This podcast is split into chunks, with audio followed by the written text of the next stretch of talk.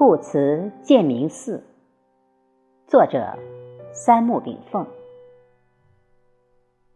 人性本善，道法自然。《三字经》曰：“人之初，性本善。”此处之善，并非尘世道德作出评价的善恶之善，而是超越人间善恶的本然之善。人类社会脱胎于宇宙自然，生命之初，我们是与自然相系的。这种原始混沌、尚未被尘封污染的超道德之善，就是本性之善。《三字经》又曰：“性相近，习相远。”当生命脱胎于宇宙自然时，赤子之心的本性之善是相近的。甚至说是相同的，但人间至味是清欢。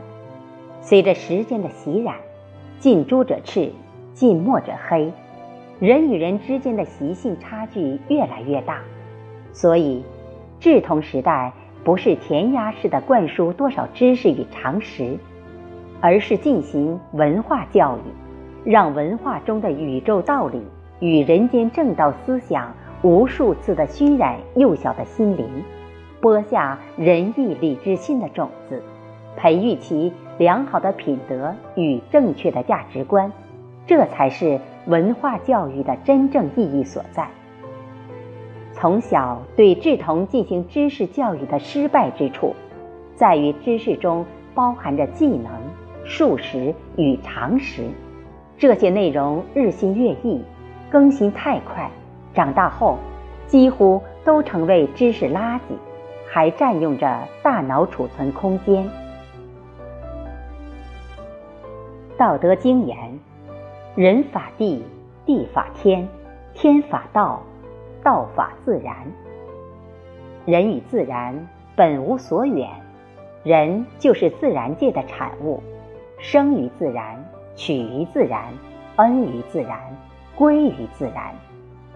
什么是自然？自然就是本然而然，而不是自然界。道法自然，并不是大道要效法自然界万物，而是道要效法它自己本然的样子。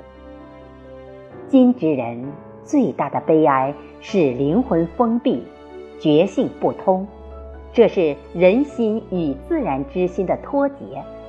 这体现于对环境恶化的麻木和对社会公事的漠视。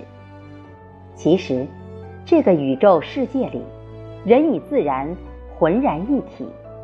我们从大自然中吸取营养，然后每时每刻与大自然进行着能量与信息的交换。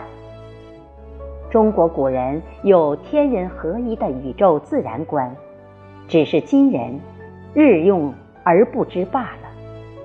其实，我们偶尔宁静下来，让清净的灵魂挣脱欲望的缠缚，独自休息一会儿。但这对欲望之人却是一种奢求。不想当将军的士兵不是好士兵。也许我们一生都是士兵。永远都成不了将军，但生命的可贵在于不能放弃将军的锐明与志向。人可以失去一切有形的财富，但不能放弃灵魂的修养，不能成为行尸走肉。知识储备来自于勤奋刻苦与顽强不怠，而人生智慧。却原对知识的规律性生化，这就是文化。知识属数，文化在道。数是现象的变化，道是支配现象变化的规律。所以，掌握再多的知识去生存打拼，也不如掌握万事万物的变化规律去从容应对。这就是。知识教育与文化教育的最大区别。子贡问孔子：“有一字可终生受用乎？”子对曰：“恕。”然后又补充说：“己所不欲，勿施于人。”恕之表意就是如心，表里如一，宽恕别人，就是放大了自己的心量。我们的心本来是无边无际，遍周法界，和宇宙同框，与万物同心。但人们几乎都不相信这一点，所以凡夫俗子依然以我为中心。超凡脱俗的圣者、智者，则以天下为己任。圣人和凡人的区别，不是来自庄严的外表与财富、权力的多寡，而是智慧之别、觉悟之别、心界之别。人的视野越远，生命轨迹就越长；我们生活的越简单，就与大道距离越近。《道德经》言：“轻诺必寡信。”当我们举棋不定时，不要轻易做出承诺，否则麻烦将一直跟着你。授人以鱼，不如授人以渔。